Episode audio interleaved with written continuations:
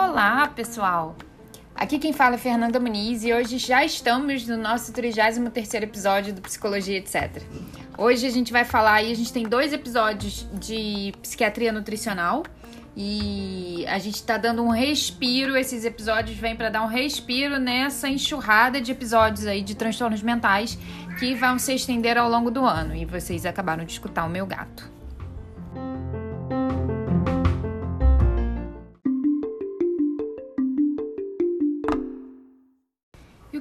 Psiquiatria nutricional? Né? É, é um campo muito novo ainda de conhecimento.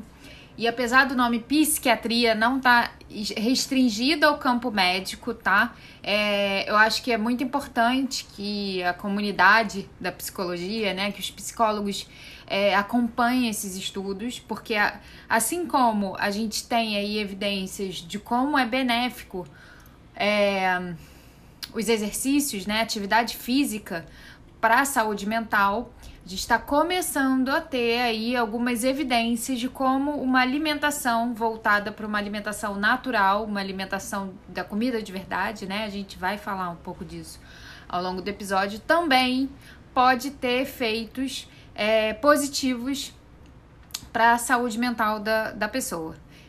Então eu dividi o episódio de duas formas. Aqui, nesse primeiro, a gente vai entender é, como é que surgiu isso, da onde que surgiu, como surgiu, é, e os primeiros estudos que, que foram desenhados, os problemas que a gente tem nesses estudos, né? Os desafios que a gente tem para encontrar ali alguma correlação do que seria alimentação com saúde mental.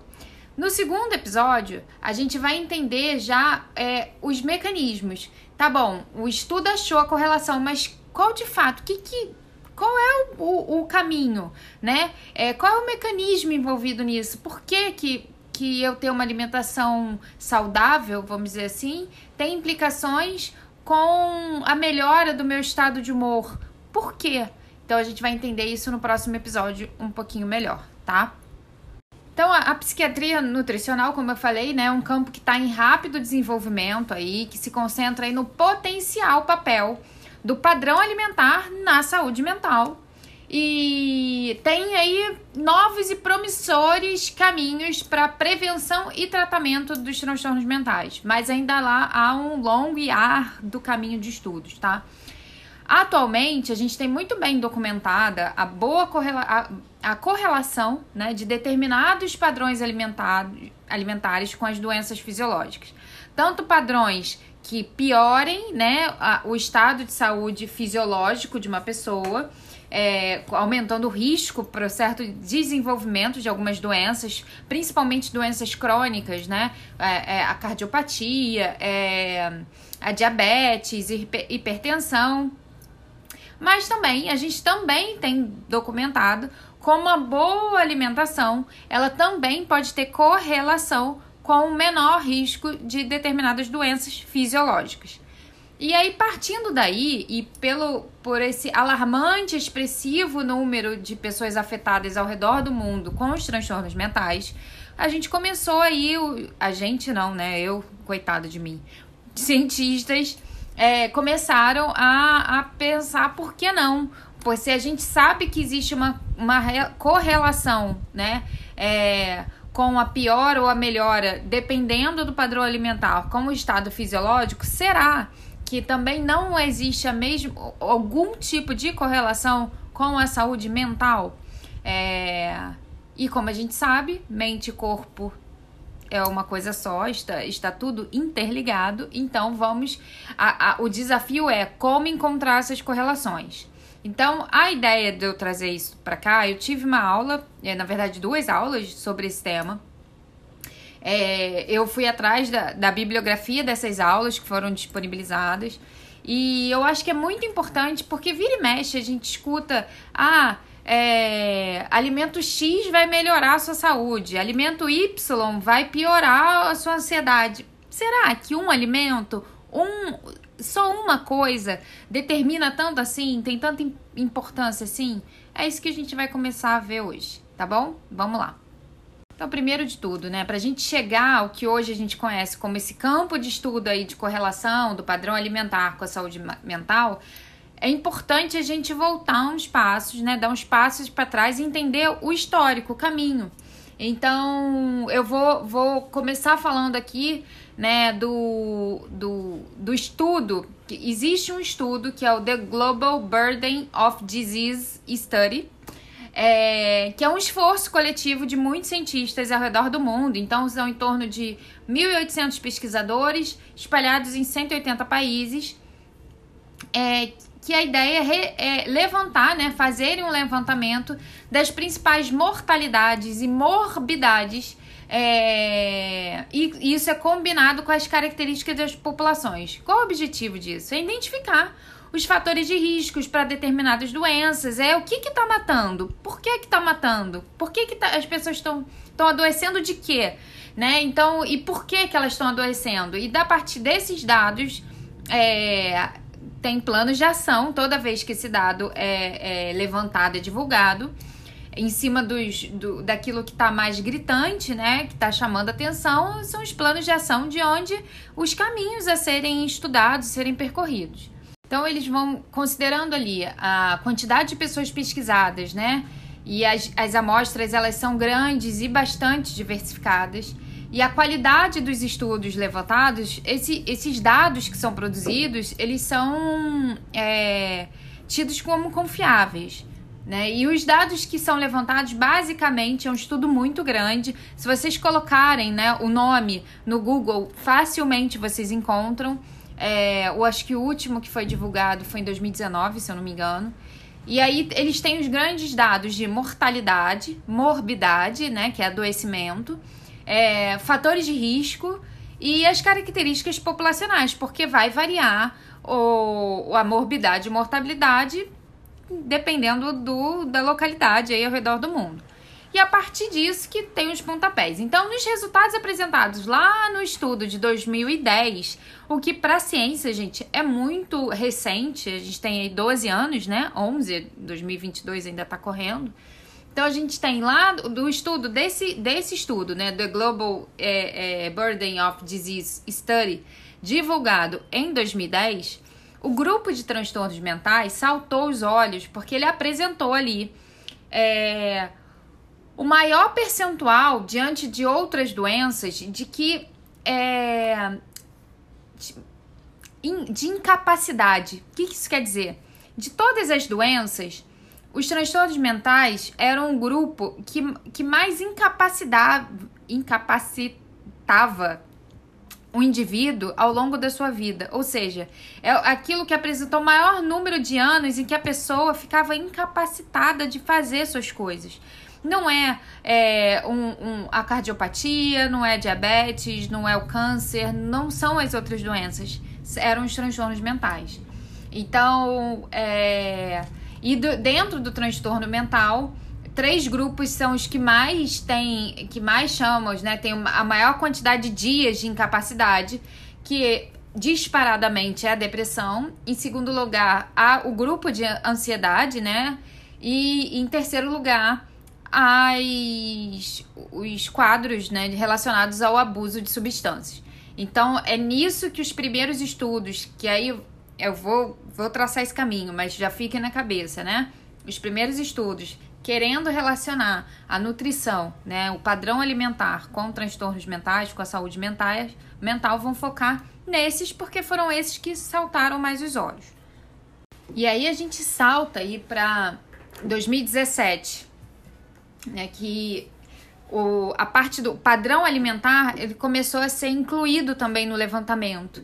Então, e esse dado teve como objetivo verificar se havia correlação entre padrão, padrão alimentar e, como, e morbidades apresentadas. Então, de todas as morbidades ali que eram levantadas, é, é, inclusive os transtornos mentais, é, tinha ali uma, uma tentativa de encontrar algum tipo de correlação, ou pelo menos um indício para aquilo fosse mais investigado. Né? E aí, nesse estudo, e a gente ainda não está falando de um estudo de saúde mental, a gente, lembrando, né? A gente está falando de um estudo global ainda. Nesse estudo, constatou que a maioria dos países quase que a absoluta maioria dos países, consumia certos tipos de alimento acima ou abaixo da quantidade ideal. Por exemplo, é, consumir abaixo do ideal frutas, vegetais, legumes, grãos e nuts. Acima do ideal, carne vermelha, ultraprocessados, açúcar, gordura trans, muito sódio na, na alimentação pela,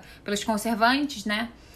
E aí, gente, assim, há muitos anos esses levantamentos eles são feitos, né? E atualmente a gente tem muito bem documentado, como eu falei lá, na, lá no início, que determinados tipos de alimentos consumidos em excesso é, tem uma correlação com o desenvolvimento de doenças fisiológicas. Então, a partir daí, viu-se né, que ah, pô, a maioria dos países tem esse consumo, consome menos é, produtos que deveriam ser consumidos em alta escala, né? Tipo fruta, vergume, que teria que ser predominante ali na alimentação. É, abaixo do ideal, e outros como ultraprocessados, farinha, é, açúcar, gordura trans, acima do ideal. Então, começou ali alguns esforços para começar para estudar essa psiquiatria nutricional. E aí começou com os transtornos de maior prevalência, que, de novo, depressão, ansiedade e transtornos por uso de substância. Um adendo que eu acho que é importantíssimo a gente a gente levantar aqui novamente. Vamos lá. Transtornos mentais são multifatoriais. É, e ter correlação, gente, não é o mesmo de ser de ter causa, não é causalidade. Ah, se eu consumir muita farinha, muito ultraprocessado, eu vou desenvolver. Não, tá? É, correlação pode ter alguma ligação. Isso não quer dizer que é uma ligação direta de um para um. Se eu faço isso, tem aquele resultado, tá? Mesmo porque transtorno mental ele tem ali é, impacto da multifatorial que seria o que, né? Genético, biológico, desenvolvimental, histórico de vida, ambiental, social. É um combo de tudo que aquilo que afeta o indivíduo ao longo da sua vida ou que ele já traz consigo que vai resultar ele desenvolver ou não. No caso é, da alimentação, aonde que ela entra nisso? No ambiente, porque o ambiente de todos os outros itens é onde a gente pode ter mais controle. Então, tudo que a gente achar que, que é, é ambi fator ambiental que eu que possa contribuir para o desenvolvimento ou não de uma determinada doença ou de um determinado transtorno, é, a gente pode. É, é bom a gente focar os esforços para estudar aquilo ali, porque a gente tem mais chance de controlar. A gente não tem como controlar a nossa genética, é, a, o meio que a gente nasceu e, e, e, não controlar diretamente, né? Claro que tem esforços para a gente melhorar a nossa sociedade, mas isso não é um esforço que dependa do indivíduo. Eu também não tenho como evitar ter sofrido algum trauma muito grande na minha infância, ao longo da minha vida. São coisas que acontecem. Então, o, os fatores ambientais e a nutrição, meu padrão alimentar, a minha alimentação entra dentro desse fator, é onde eu posso ter algum tipo de controle. Finalmente os estudos, né? Então vamos lá. A gente tem dois caminhos aí de estudos relacionados à psiquiatria nutricional. O primeiro, que foram os primeiros estudos desenhados, é relacionados aos nutrientes individuais é, eu tentar identificar um nutriente específico que teria um potencial de prevenção ou de tratamento do, do transtorno mental. Então, por exemplo, ah, vou focar meus esforços aqui em estudar a vitamina D. Qual é a correlação da vitamina D com o desenvolvimento de um transtorno, ou com a prevenção de um transtorno, ou com a, a, no tratamento, né? Ah, será que a suplementação da vitamina vai melhorar o meu quadro de alguma forma? Essa é a ideia. Eram os primeiros, é, os primeiros desenhos eram relacionados a isso. Mas a principal crítica, gente, é assim, é, é a gente ter, é uma dificuldade muito grande de eu conseguir determinar o efeito de cada um desses nutrientes isoladamente, né? Porque a pessoa ela não se alimenta de uma pílula de, da vitamina D ao dia. Ela está se alimentando de um combo. Como é que eu consigo achar esse fio, né? Como é que eu, como é que eu consigo determinar que uma melhor, uma pior, um desenvolvimento de um quadro é, tem correlação com um determinado nutriente específico? O segundo, é, é, o segundo caminho é eu estudar o padrão alimentar, né? A combinação, porque a combinação de diversos elementos na alimentação já se mostra atualmente é, diferente, mais eficiente do que o consumo desses mesmos elementos isoladamente, através de, de suplementação. Então, por mais esse motivo, faz mais sentido estudar a dieta como um todo, né? Do que estudar um nutriente individual sendo suplementado. É... E aí fica mais fácil também, uma vez que eu consiga é, determinar uma correlação, eu consiga é, evidenciar que existe algum tipo de correlação, eu conseguir escalar isso para uma população seja como uma orientação nutricional, uma orientação médica, é, enfim.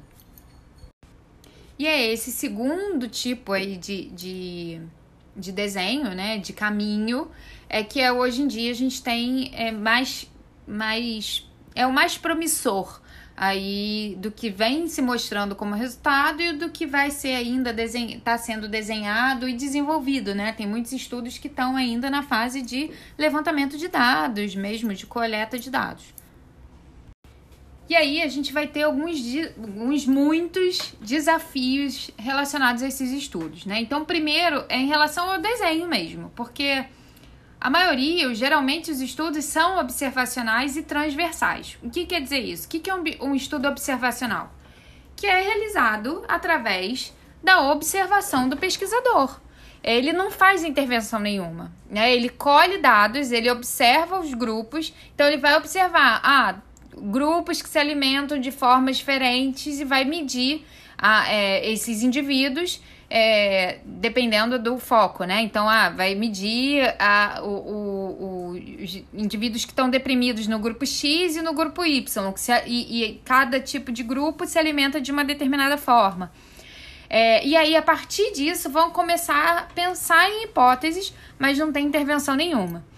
Que, que é um, uma pesquisa transversal? É uma coleta de dados dos grupos é, de diferentes indivíduos no mesmo momento, no mesmo recorte de tempo. Então, o grupo 1 tem o, o hábito alimentar baseado no fast food. O grupo 2 tem o hábito alimentar na, na população brasileira. Mas eu não tenho um, um acompanhamento ao longo do tempo. E aí a gente tem alguns problemas em relação a esse tipo de desenho. Que é o fator de confundimento, né? Eu o primeiro problema é, é eu ter, é, é tirar uma conclusão é, de causalidade precipitada em cima de um dado raso, porque eu só estou observando. Eu só eu só estou observando algum dado ali e eu querer fazer algum tipo de afirmação, né, de que existe algum tipo de correlação em, em cima de uma só variável que foi analisada, porque podem existir outros elementos que estão afetando o resultado e que não estão sendo medidos, que não estão sendo observados. Então, por exemplo, teve um estudo observacional com pacientes cardiopatas e foi verificado um alto consumo de café nos pacientes que tinham, que tinham sofrido um infarto. E aí começou a tirar a conclusão de que o café poderia estar relacionado ao infarto. O que os pesquisadores não tinham avaliado é que esses pacientes que infartaram, eles consumiam café, ok, mas também eram fumantes. E aí, o que, que contribuiu para o desenvolvimento da doença? Se eu olho só, se tivesse tido a conclusão em cima do primeiro dado, rasamente, sem ter analisado mais, ia se tirar a conclusão de que café está associado ao infarto. E pronto. Isso é o que dá a manchete de super, super interessante, né, gente? E a segunda questão de, de, do problema em relação a desenho é a causalidade reversa. Então, quando eu meço é, no mesmo momento é, eu posso tirar uma conclusão eh, precipitada quanto o que está influenciando, influenciando o quê? Por exemplo, um padrão alimentar ruim que causou a depressão ou a depressão que causou uma piora no padrão alimentar. Se eu estou medindo só aqui, ó, indivíduos com depressão que comem fast food, só essas duas coisas que eu medi. Eu não estou medindo ao longo do tempo que, como essa pessoa se alimentava, como é que ela passou a se alimentar, nada. Eu só vejo aqui indivíduos com depressão comem fast food. Ok, mas ele passou a comer fast food porque é mais fácil, porque ele não tinha energia mais para cozinhar. Ele, ele, ele ou, ou ao contrário, o fast food realmente está afetando o estado de humor dele. Não sabemos. Então eu, esse tipo de estudo é ok, ele é mais rápido, mais barato, mas ele traz dados rasos. Ele é, ele é bom para eu inferir hipóteses para estudos mais avançados. Segundo tipo de desafio é em relação às informações que estão que estão sendo colhidas, né? Porque é muito difícil eu, o pesquisador conseguir observar de fato o que está sendo consumido pelas pessoas. Porque eu dependo do relato, né? De preenchimento de um questionário, da pessoa fazer um, um diário, né? Alimentar e escrevendo tudo, mas eu dependo que o eu não tenho como afirmar 100% de que a pessoa consumiu ou não determinada coisa. Eu vou depender do relato dela. Eu não tenho como colocar, né? O ideal seria colocar todo mundo dentro de uma sala, dentro de uma casa, ficar vigiando o que, que elas comem, mas isso é impossível. Então, assim, é, há um viés também de informação. A gente já sabe, já existem estudos que, que, que, que levantaram isso, né? Que é, as pessoas elas têm um. Elas tendem a esquecer alimentos na hora de relatar, ou de lembrar mesmo, elas tendem a esquecer, elas não, não ocultam propositalmente elas tendem a esquecer a, que comeram, que, que ingeriram determinados alimentos, das quais elas mesmas têm algum tipo de julgamento moral. Ou seja, eu quero me alimentar bem, mas ontem comi hambúrguer. Na hora que eu for relatar, eu vou esquecer do hambúrguer. Eu vou, vou lembrar daquilo que eu julgo ser uma boa alimentação. Ah, eu vou lembrar do queijo, eu vou lembrar da salada, eu vou lembrar, mas eu vou esquecer da pizza, eu vou esquecer do chocolatinho, vou esquecer do bombom, vou esquecer da, enfim, daquilo que eu julgo que não é tão bom assim para minha saúde. E aí isso, né, isso afeta completamente o estudo. Então, esse também é um problema que teremos que conviver com ele, não tem muito como ser sanado, né? Mas é um problema de fazer uma pesquisa aí nutricional em geral, né? Então, mas a gente está falando da psiquiatria nutricional, de, de levantar esses dados nutricionais. Terceiro problema, efeito placebo, né? O que acontece? É, nos, nos estudos de intervenção, né, nos ensaios clínicos, clínicos randomizados, os pesquisadores é, normalmente eles intervêm em alguma variável para que o indivíduo se alimente de determinada forma. Então eu vou, num grupo eu não faço nada, eu, eu não instruo nada, no outro grupo eu instruo que eu peço a eles que se alimentem de uma determinada forma. Vamos lá num, num estudo farmacológico, né? É, eu, eu tenho lá, estou estudando um medicamento para depressão. Eu tenho dois grupos e o grupo 1 recebe uma pílula com princípio ativo que vai ser testado, o outro grupo recebe uma pílula igual, mas com farinha, né? Sem princípio ativo nenhum. Nem o colaborador do estudo, nem a pessoa que está ministrando a medicação, nem o próprio pesquisador sabem quais pessoas estão sendo estão no grupo controle e quais estão de fato sendo testadas. Isso se chama pesquisa, aí depende, né, de quem não sabe, né, vai escalando, mas é duplo, triplo, triplo cego, que é exatamente para eu evitar um viés, tanto na análise de dados, quanto também para quem está colaborando, que é para eu tentar minimizar um pouco mais do efeito placebo. Por quê? O que, que é o efeito placebo, né? É a crença de que eu estou recebendo uma medicação para melhorar. E isso pode influenciar no resultado de alguma forma. Então, quando todo mundo tem essa crença ou não sabe se está recebendo a medicação para melhorar, eu estou igualando os dois grupos. No caso da alimentação, eu não tenho como não dizer. A pessoa não tem como não saber o que, que tá, ela está ingerindo. Ela sabe que um hambúrguer é um hambúrguer, uma cenoura é uma cenoura. Então eu não tenho como ter esse viés. Então eu tenho. É, é, na verdade, eu tenho esse viés, né? Então, para as pessoas que estão se alimentando melhor, elas tendem a acreditar que aquilo vai ajudar. E aí você tem um efeito placebo, que é da crença, e de alguma forma isso pode influenciar o dado. O quarto grupo aí de desafios é bioético mesmo. E aí dentro disso você tem várias coisas. A gente não consegue isolar 100% das isolar as pessoas para controlar 100% da alimentação. A gente não consegue instruir o consumo de alimentos não saudáveis, ou seja, separa os dois grupos e falo: olha, para um grupo eu falo, coma só alimento saudável, comida de verdade, para o outro eu falo, se alimente de hambúrguer pizza, salgadinho, é, é, cachorro quente todos os dias. A sua alimentação vai ser com base nisso. Por quê? Porque eu não posso deliber, deliberadamente instruir pessoas a consumir alimentos que a gente já sabe que vão fazer mal de alguma forma. A gente está querendo saber se eles fazem mal ou bem, dependendo do padrão alimentar, para a saúde mental, mas a gente já sabe que para é, eles aumentam o risco para o desenvolvimento de algumas doenças fisiológicas. Então, de forma alguma, eu posso instruir que essas pessoas se alimentem mal, né? Se eu posso dizer, se alimente da forma que você se alimenta. Não quero saber, ok. Mas eu não posso instruir que ela piore, que ela faça alimentação de determinado jeito, que eu já sei que aquele jeito pode trazer malefícios para a saúde dela.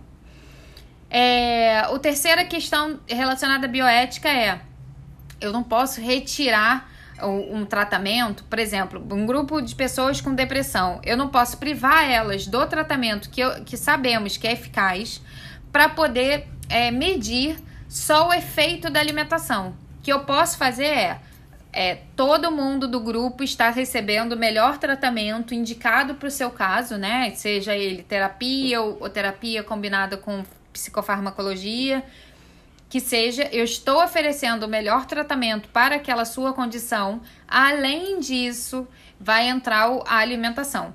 É, é esse é o, o, ponto. Eu não tenho como tirar o medicamento, tirar a terapia, tirar que seja o tratamento que eu sei que é o melhor para aquela condição de saúde dela, para poder medir um, um outro dado. Eu não posso fazer isso. E aí, gente, é por isso que assim, eu não posso afirmar, ou ninguém pode afirmar que determinada comida, determinado alimento é bom ou ruim, né? Ele está relacionado a um tratamento, a cura da, de, da depressão. Isso está muito incorreto. É, não há estudos que possam ser feitos isolando determinado alimento, determinada alimentação para um transtorno, para um tratamento de um transtorno mental. Já que existe medicação que tem boa eficácia de funcionar, não se pode isolar e só estudar o alimento. O que eu posso fazer é estudar a alimentação junto com o tratamento. É isso. E aí, né, vamos para os estudos. O que, que a gente tem? Lá em 2010, a Fel Felite Jaca, é, eu acho que é assim que fala, tá, gente? Eu deixo lá, disponibilizo o material no Telegram, o nome dela. Inclusive, eu tenho os artigos, se quem quiser começou os estudos, né? Então, ela primeiro começaram com os estudos observacionais, que nem eu falei lá atrás. Esse é o pontapé, não tem jeito. Por mais que eu não possa afirmar muita coisa com eles, eles me indicam um caminho para daí a gente se aprofundar para estudos mais robustos. Então, começaram os estudos observacionais. 2010 começou com mulheres em depressão. E aí já teve ali nesse estudo é, algum indício, poderia dizer que poderia haver uma associação entre a qualidade da dieta das pessoas com os transtornos de alta prevalência, né? Que estavam sendo estudados nesse caso, depressão e ansiedade em mulheres. Aí, lá em 2011, foi feito mais outro estudo com uma população maior de homens e mulheres. E aí já dividiram esses participantes em três padrões alimentares, porque como foi um estudo norueguês, tem um padrão tradicional, que é dito como padrão mediterrâneo, Vegetais, salada, fruta, arroz, massa, cereais, peixe, vinho, carnes não processadas. Ok. O padrão norueguês também é mais ou menos isso, mas é peixe, marisco, batata, fruta, vegetal, manteiga, leite, iogurte, pão, massa, arroz, carne, legumes e ovos. E o padrão que é chamado ocidental, que aí quando vocês virem isso nos estudos, padrão ocidental é o padrão podre, tá? São as carnes processadas, é a pizza, os salgadinhos, chocolate, farinha branca, açúcar refinado, doce, bebida adoçada, refrigerante, cerveja, etc. Então, nesse estudo, eles viram que o, tanto o padrão dietético tradicional quanto o norueguês, que está muito próximo aí desse tradicional, que é meio que o mediterrâneo, né? É comida de verdade, né, gente? Foram associados ao menor risco de sintomas depressivos e ansiosos. E o padrão dietético ocidental foi associado ao maior risco para esses quadros. Então, é, já outro indício também que tinha um caminho aí. Dali, é, a partir de 2018, você vê, o primeiro estudo observacional foi em 2010. muito próximo daquele do Global, que eu falei lá atrás, do estudo geral de doenças, de morbidades. Então, em 2018, começaram as revisões sistemáticas, que é uma análise dos estudos que são elaborados ao longo dos anos. Eu só consigo fazer revisão sistemática quando você tem uma robustez de dados, né? Uma robustez de estudos, que aí vai ter um. A revisão sistemática ela é um pente fino sobre esses estudos que foram levantados. Então, você tem uma revisão sistemática em 2018, outra em 2019 a revisão de 2018 analisou ali 41 estudos e chegou à conclusão que aderir a uma dieta saudável, mediterrânea, comida de verdade, é, e evitar dietas pró-inflamatórias, e a gente vai entender o que é uma dieta inflamatória no próximo episódio, parece, parecia, conferir ali a proteção contra a depressão, tá? E aí é um, parece, ó, tem um cheiro aqui, gente, é isso. Na revisão de 2019, é, analisou 21 estudos e chegou à conclusão que o padrão dietético saudável, que é a comida de verdade, foi significativamente associado a uma redução de risco para depressão. Então a gente tinha aí um bom caminho. E em 2018 também começaram a surgir alguns estudos de intervenção. Então, é, é, em 2017, na verdade 2017, tem um estudo muito conhecido que é, ele é chamado The Smile, Smile Trial, que ele é feito pela Felice Jacta. É, os possíveis impactos, a ideia dele era estudar os possíveis impactos terapêuticos que a mudança no padrão alimentar pode causar nos transtornos mentais que já, tão, já são existentes. É, então ele teve como objetivo investigar a eficácia ali de um programa de melhoria dessa dieta. Então, você é, não é eu observar um dado ponto, é observar a evolução, não é mais transversal. Né? Então eu tô, eu tô observando a evolução desses os mesmos indivíduos ao longo do tempo, intervindo ou intervindo é, é alguns alguns participantes receberam só sessões de suportes ali para ver como é que estava a alimentação, outros receberam de fato uma orientação dietética. Olha, eu, eu, eu estou te orientando a se alimentar de determinada conduta, de determinada forma. Obviamente, essa conduta era para um padrão dietético mais saudável, né? E aí, nesse, nesse, nessa pesquisa, teve sim uma melhora. Para quem recebeu uma orientação dietética, 32% tiveram uma remissão total dos sintomas. Então já era algo assim, foi muito, muito expressivo. Então, a partir desse estudo, ele foi um estudo muito é, ícone, né? Icônico para a psiquiatria nutricional. É, então, a partir desse estudo, já tiveram outros replicando esse modelo, aumentando ali a, a população, porque esse Smile Trial, ele, ele analisou 166 pacientes com depressão moderada ou severa. E aí, em uso de medicação e ou psicoterapia, dependendo da, do, da, da indicação para aquele caso. Né? Então, todos eles estavam recebendo tratamento adequado. O que foi a intervenção? Era a orientação dietética para alguns, para outros só é, sessões de suporte. E mesmo para aqueles que receberam só uma sessão de suporte, 8% apresentaram remissão. É, mas, para orientação mesmo dietética, 32% em remissão total dos sintomas. Então, já tem até revisão sistemática atualmente sobre estudos de intervenção. Então, já indica, isso já indica o quanto é importante o paciente psiquiátrico receber uma orientação nutricional como protocolo do seu tratamento. Assim como ele recebe uma orientação é, de fazer caminhadas, exercícios físicos, atividades prazerosas, enfim. A orientação nutricional também é importante ser feita. Não que é que seja é, como que isso vá substituir o tratamento em si, mas que isso pode ser um complemento muito eficaz no tratamento. E aí, em 2017, também saiu um estudo de recomendação, que é uma compilação das recomendações gerais que deveriam ser dadas aos pacientes em tratamento para depressão. Assim como é recomendada atividade física, recomendar um padrão alimentar saudável, baseado em comida natural, também deveria estar na lista dessas recomendações, né? Para os pacientes diagnosticados em tratamento. Então, mesmo que os mecanismos dessa atuação, né, dessa alimentação mais saudável ainda não estejam muito claros, e até que tá um pouco, porque a gente vai falar disso no próximo episódio, mas mesmo os estudos que a gente já tem, eles já são suficientes para indicar que uma mudança na alimentação, ela é benéfica para a saúde do indivíduo. Então, só isso já é o suficiente. Mas eles compilaram em cinco recomendações, né? A partir dessas discussões, das evidências, das publicações que foram feitas ao longo dos anos. Então, é, seguir um padrão dietético tradicional, o que, que, seria, né? Baseada no plantio, no peixes em, em peixes em abundância, né? Então, é, até o momento, todos os estudos que tentaram encontrar respostas sobre um único alimento, seja ele salvador, matador, né? Não existe alimento que seja herói ou vilão, é, falharam. A resposta está sempre no padrão alimentar, na dieta. Eu vou falar também, isso abrindo um super parênteses aqui, eu vou falar disso quando a gente estiver falando de obesidade, de tratamentos é, para obesidade. Mas isso é porque eu estudo aqui a parte, eu gosto, eu, Fernanda, gosto. Mas, de fato, você não, não acha assim, ah, um alimento que seja vilão ou um alimento salvador. A resposta está sempre no meu padrão. Quanto mais diversificado, melhor. A minha alimentação, e quanto mais próxima ao natural, melhor também. Então, é... Claro que, que esse padrão dietético ele vai variar conforme a localização, mas ele tem sempre ali um, um status de comida de verdade. Gente, foca em comida de verdade, né?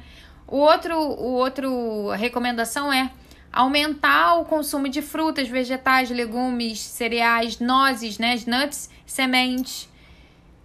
É, o terceiro, incluir o consumo, o alto consumo de alimentos ricos em ômega 3 então, há um indicativo de que a presença de ômega 3 que está no, no peixe, né, em abundância, tem relação com a redução do risco para depressão.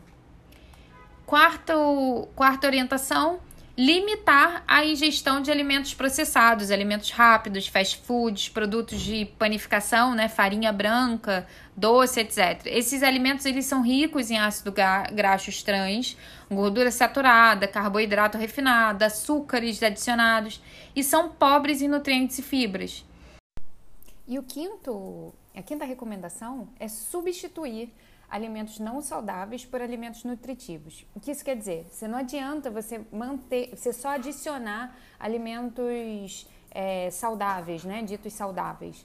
Você tem que diminuir o consumo de alimentos não saudáveis, ou seja, aqueles ultraprocessados, farinha branca, doces, açúcares, panificação, gordura trans, é, aqueles alimentos que a gente sabe que, que podem causar tanto um mal fisiológico quanto um, um, uma piora no estado de saúde mental, é, por alimentos é, nutritivos, alimentos de comida de verdade.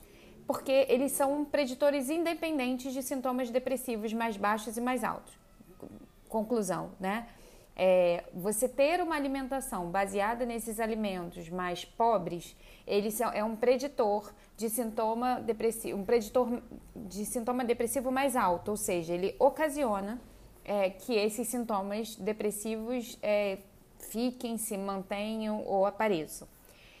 É, a alimentação saudável é um, um, um, preditor de sintoma depressivo mais baixo, né? Porque a gente aqui está falando de um tratamento de depressão, que como a gente falou lá atrás, foi onde que esses estudos surgiram, começaram e daí eles vão começar a ser amplificados para outros transtornos, mas o que a gente tem em, em, larga escala de estudo da psiquiatria nutricional hoje é do transtorno depressivo, é relacionado ao transtorno depressivo. Então, é, não adianta só eu inserir a alimentação saudável na minha vida, eu tenho que inserir ela e diminuir a quantidade daquilo que não faz muito bem. E aí, é, ele traz também esse estudo uma um ponto importante, não é exatamente uma recomendação, mas outro ponto que tem em comum nesses padrões tradicionais, né, mais saudáveis de alimentação, diz respeito à experiência de comunidade. Uma alimentação que é feita em casa por alguém da comunidade é porque ele não, ele não restringe a família exatamente, né? Então ele chama de comunidade aquele grupo de pessoas que convivem juntas, que se reúnem para para compartilhar o alimento, o momento né, do, da, da alimentação. E isso faz parte, é, isso é importante é, para uma vida mais saudável.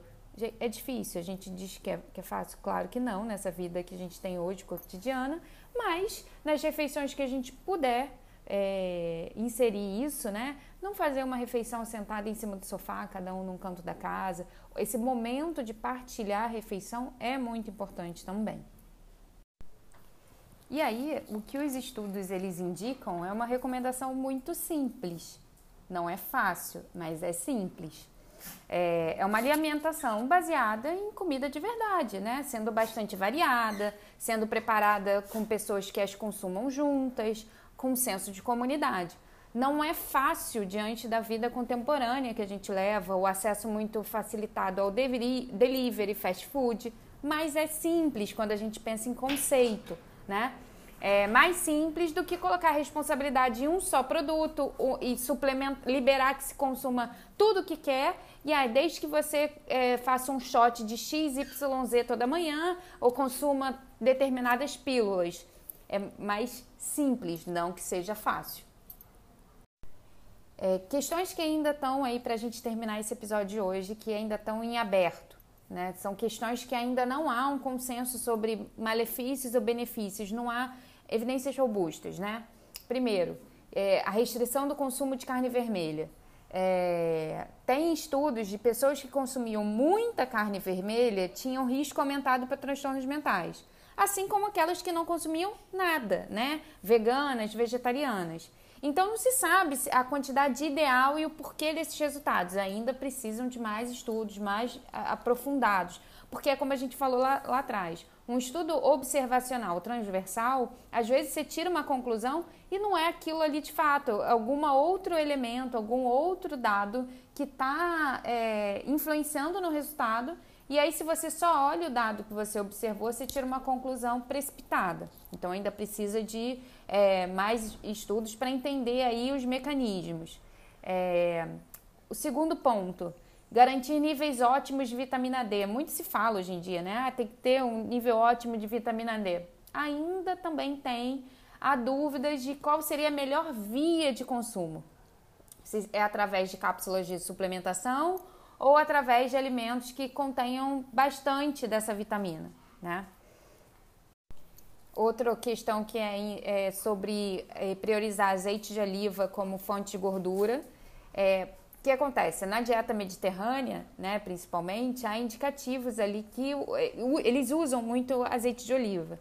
Mas e há alguns estudos que apontam para um menor risco para o desenvolvimento de transtornos quando o azeite de oliva é, é, é incluído ali na alimentação.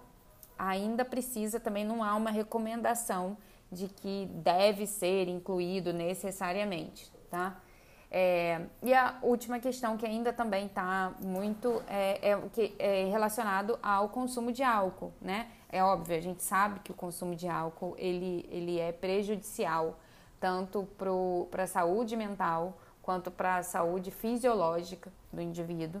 É, e tem alguns estudos também que sugerem que o consumo de álcool de forma moderada tende a ter menor risco para o surgimento de transtornos mentais mas ainda a dúvida de qual fator vem primeiro. Lá atrás a gente também falou do fator de confundimento, né? De, é, é, o que, que vem primeiro? Eu ter uma boa saúde mental e por isso eu acabo consumir, consumindo álcool moderadamente, ou se populações que consomem moderadamente álcool acabam tendo uma boa saúde mental, entende?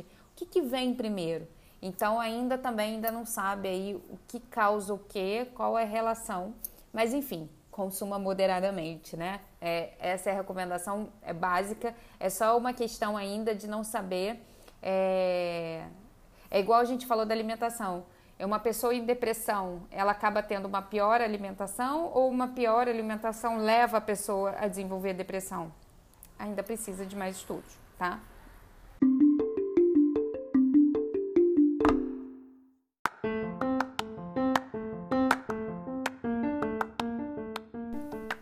Pessoal. Esse foi o episódio de hoje, que a gente aí falou do psiquiatria nutricional, do, do histórico, né? Então a gente começou ali de onde que surgiu, o que que é, o que, que a gente tem hoje de estudo, o que, que a gente tem de concreto ainda é, é, aqui hoje, né, é, na área. E no próximo episódio a gente vai falar sobre os mecanismos. De fato, qual, o que, que influencia? Por que disso? Né? Então, é, muito se fala aí, ah, do intestino é o novo cérebro. O que quer dizer com isso? Né? Qual é o papel do intestino, dos hormônios? É, o que que do, do, de um sistema inflamado, né? É, o que que isso tem relação com a minha saúde mental? E aí a gente vai falar, ou com a relação mesmo com a alimentação, a gente vai falar um pouco disso melhor no próximo episódio. É disso, eu vou mandar subir o, o, o conteúdo desse episódio de hoje lá no grupo do Telegram. O link está aqui na bio, assim como o, o link do meu do meu Instagram, né, que é @fermuniz. Eu falo um pouquinho lá é, sobre a vida geral, sobre a parte técnica. Eu abro caixinha, tiro dúvidas. Então vocês podem me procurar lá também. E também sempre deixo aqui o meu e-mail aqui nos, no, na descrição do episódio. Se vocês tiverem dúvida, sugestão, crítica, estejam à vontade, tá bom? Até o próximo episódio.